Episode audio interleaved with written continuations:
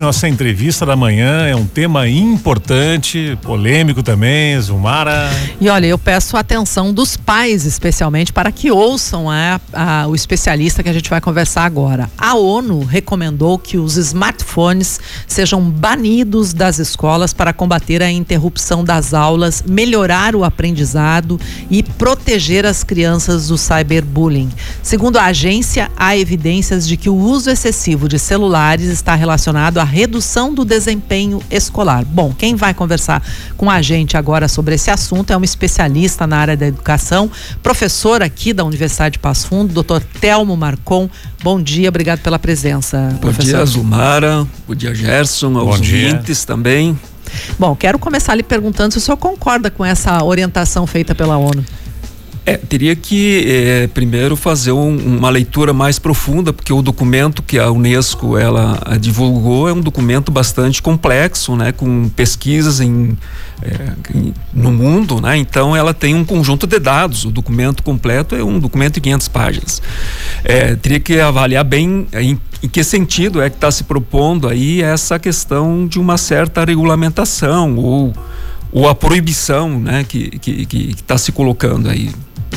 Professor, quais são os impactos que os, profe que os professores observam em sala de aula que tem alunos usando o celular para coisas que não têm nada a ver com a escola? Há uma perda uh, de, de conhecimento, há uma perda no desenvolvimento cognitivo desse uh, desses alunos? É, eu acho que tem. É, há uma questão que a gente vem discutindo já não é nova, né? É, agora que ela ganhou essa visibilidade maior é, que é um pouco essa compreensão de educação que se tem, né? É, e aí eu acho que tem é, algumas questões que são muito desafiadoras. A educação precisa desenvolver uma capacidade de concentração, de reflexão, é, é, que é fundamental em todo sentido. Quando você vai ler um livro, você precisa criar um hábito de leitura do livro para poder se concentrar, para poder entender, para estabelecer uma relação com esse conhecimento que a humanidade já produziu.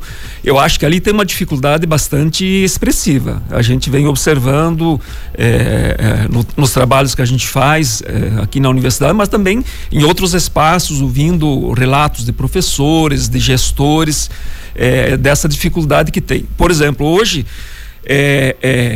concentrar por mais de um minuto, um minuto e meio em cima de um, de um de uma leitura, por exemplo, é muito difícil. Ou seja, é uma questão grave. Né? Como é que eu vou ler um livro de 50, 100 páginas se eu não consigo me concentrar mais que um minuto, dois? É impossível. Então, essa capacidade ela é fundamental é, para ser desenvolvida e a educação tem que desenvolver. Nós não nascemos com essa, com essa é, já com essa capacidade desenvolvida. A gente precisa desenvolvê-la.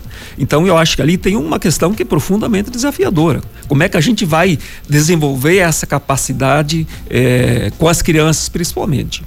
A gente comentava aqui fora do ar que essa questão do uso do celular mais tempo do que deveria, ela começa antes da chegada na escola, né? A Zumara comentava aí crianças com dois anos de idade que têm dificuldade para falar, mas não tem dificuldade em achar ali os, as brincadeirinhas no celular. Ou seja, quando ele chega na escola, ele está com um hábito já muito além da conta do celular. E aí vem a bronca de como é que tu resolve isso. Professor, na prática, assim, hoje não há uma proibição, talvez tenha uma ou outra escola que tenha uma legislação diferente. Na prática, como é que os professores estão lidando com o celular? É, aí, aí, teria que fazer uma avaliação mais específica na, em, nos diferentes contextos. Mas no geral, assim. Mas assim, há um problema que ele tem que ser resolvido. E aí eu concordo, é uma questão que ela precede a escola.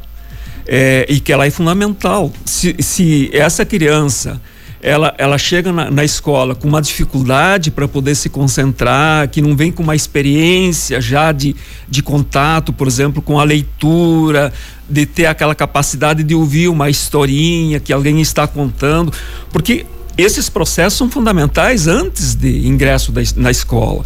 Então, se, se não houver essa possibilidade, evidentemente que daí o processo posterior ele vai, ele vai sofrer um conjunto de, de, de, de, de limitações também. então a gente tem ouvido, aqui, por exemplo. Eu fico pensando o tempo de uma história que é contada, ou o tempo para tu poder absorver um conteúdo e o tempo do TikTok, por exemplo. Né? Eles são totalmente é, diferentes, né? É, e aí eu acho que tem algumas discussões muito interessantes. É, eu tenho trabalhado assim com o Byung Han, que é um coreano que hoje vive na, na Alemanha e que tem vários, várias obras ali. É, Sociedade do Cansaço, que é uma obra muito importante, e No Enxame, que é uma outra obra extremamente importante, onde ele vai mostrar que esse excesso de, de, de, de esse excesso e essa rapidez na, na, na, na, na informação que chega e que vai, ela cria também uma superficialidade danada na vida das, das pessoas e das crianças, porque tudo aquilo que tem, ele não é suficiente, né? Quer dizer, essa busca permanente por aquilo que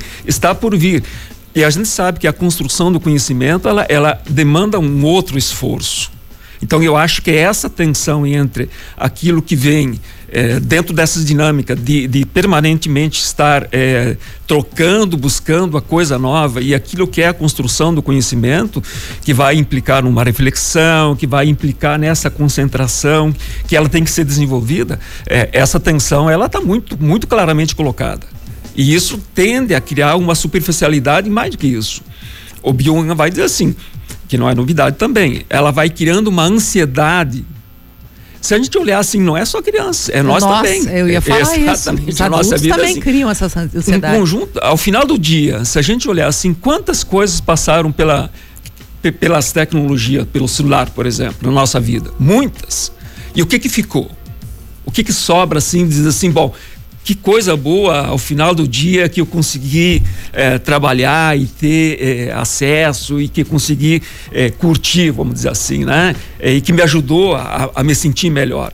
Então, essa ansiedade, ela, ela, ela é um fenômeno muito fortemente colocado hoje na vida das crianças, adolescentes também, né? Então, acho que esse é um problema que, que não é um problema exclusivo nosso aqui do Brasil. Ele é um fenômeno muito mais global que está colocado, mas que ele tem que ser, ele tem que ser enfrentado. É um problema que a gente precisa discutir isso. Pois é, a gente, a gente falou aqui da, da, do, da, da dificuldade de crianças de dois anos que estariam já começando a falar, de não conseguir uh, formular uma frase ou dizer uma palavra. O senhor trouxe aqui que há já pesquisas que indicam problemas de motricidade dessas crianças. Agora o senhor falou em ansiedade e aí um uma, criança ansiosa, um adolescente ansio, ansioso, ele caminha para uma depressão, por exemplo, para um problema sério de estresse. Isso. O, o Pionga, inclusive, diz assim: são os dois grandes problemas do século XXI, são esses dois: é a ansiedade e a depressão que é um fenômeno bastante alargado no contexto atual, envolvendo crianças e, e adolescentes. Além desse problema outro que está colocado, que é, o, que é a questão do bullying. Então você também tem ali um problema que as escolas têm tido dificuldades para enfrentar, de um modo geral. Porque eh, as crianças que se organizam, e a gente sabe disso, né? Elas vão se organizar também em grupos de conversa, seja no WhatsApp ou em outras redes sociais. E aí eh, tem tanto essa interação que elas, as crianças vão construindo, quanto os processos de agressão que vão se constituindo também. Então, como é que se enfrenta isso? É, é, eu acho que as escolas têm encontrado, de um modo geral, bastante dificuldade para trabalhar. E aí, a, às vezes, esses conflitos eles vão resultar em problemas mais, mais graves. Aí, os dados que, que a gente tem, inclusive agora o, o jornal Extra Classe do Simpro, nesse último número, publicou dados muito interessantes sobre a questão é, é, de Porto Alegre, do, de, de, de suicídio e tentativa de suicídio de criança de 5 a 17 anos é uma coisa assustadora. Gravíssimo. Dizer, gravíssimo. O número é, é altíssimo. Então, por que, que esses fenômenos estão acontecendo? Então, acho que são questões que a gente precisa colocar, né? São muito sérias. Agora, professora, a gente falou no nível, no ambiente escolar, mas isso tudo começa, na verdade, no núcleo familiar. É, sim e não. Hoje é, é, é tem todo um debate que a gente faz também ali é, no, no, junto ao programa de pós-graduação em educação, mestrado, doutorado, sobre essa questão dos processos de socialização que são fundamentais e que eles não se dão mais é, estritamente, vamos dizer assim, nessa primeira chamada primeira socialização familiar e depois numa segunda socialização que ela vai acontecer, por exemplo, na escola. Essa dicotomia ela já não existe mais tão claramente.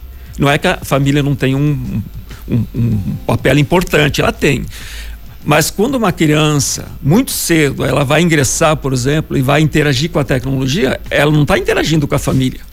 Ela está interagindo com coisas que vêm de fora. É, então, claro, ali a família vai ter um papel também importante. Porque ela né? proporciona isso, né? A isso. família proporciona também. Isso. A família e o conjunto né, de, de, de, de, de recursos que você tem à disposição. Então, é, essa, essa relação e esses processos de, de, socialização eles estão muito muito mais complexos nesse sentido e a gente precisa precisa colocar. Além do que a gente sabe que a tecnologia é, é pelo menos no entendimento que a gente tem tem gente que discorda é, ela é um meio. Se ela é um meio no processo educativo ela não pode se colocar como um fim. Ou seja ela tem ela tem que estar tá atrelada e agregada a uma proposta político-pedagógica. E é ali que eu acho que está o problema que a gente está com dificuldade de fazer avançar. Professor, para a gente encerrar aqui, porque esse assunto ele poderia, a gente está falando aqui uma hora, não é? E não daria conta, mas para a gente encerrar, o senhor acha que as escolas uh, já estão pensando ou deveriam começar a pensar numa medida para restringir o uso do celular em sala de aula? É, eu penso que é, é há momentos que é, as crianças precisam fazer essa experiência mais leve. É, aquilo que os gregos chamariam da escolé, do tempo livre. Esse tempo livre é esse tempo mais, mais, assim, mais leve para as crianças. É, e que é fundamental. É, é, então, eu acho que a, a escola, as escolas precisam também pensar essa proposta político-pedagógica, é, criando as condições para que a criança possa ter exatamente esse tempo menos menos amarrado e menos menos assim é, instrumentalizado porque esse é um problema complicado. A criança precisa fazer essa experiência mais criativa de ter esse tempo mais do brincar uma, não de um brincar instrumentalizado desse brincar mais leve que é fundamental. E eu acho que ela não tem. Então, uma criança que não consegue, e os pediatras hoje têm discutido isso também, as crianças que têm problema de motricidade, por exemplo, questões básicas, né? Não é só questão de fala, é muito mais do que isso, né? É, é então, eu, são questões que a gente precisa colocar, né? se colocar e precisa levar a sério, né? Eu acho que esse é um, é um desafio. Eu acho que o, o, documento da Unesco ele traz um conjunto de dados sobre o mundo, né? É, que são profundamente desafiadores que foram agravados por conta também da pandemia, né? Tá certo. Professor Telmo Marcon, doutor, especialista na área de educação, professor aqui da UPF, conversando com a gente sobre esse assunto tão importante. Muitíssimo obrigado por sua entrevista aqui. Ficam os desafios para a gente continuar discutindo. E que desafios, né? Tem um dado aqui só para a gente fechar aqui que ele é impressionante, né? Para os pais que nos ouvem aqui, 95% dos pré-adolescentes e adolescentes têm contato né, com o teclado, né, com o celular, com o computador, enfim, desde muito cedo. São dados do Brasil e o Brasil lidera esse ranking global aí. Então é, é uma coisa que já chega na escola com aquela coisa, não posso ficar sem o celular. Né? Valeu, professor. Boa semana aí, viu? Obrigado.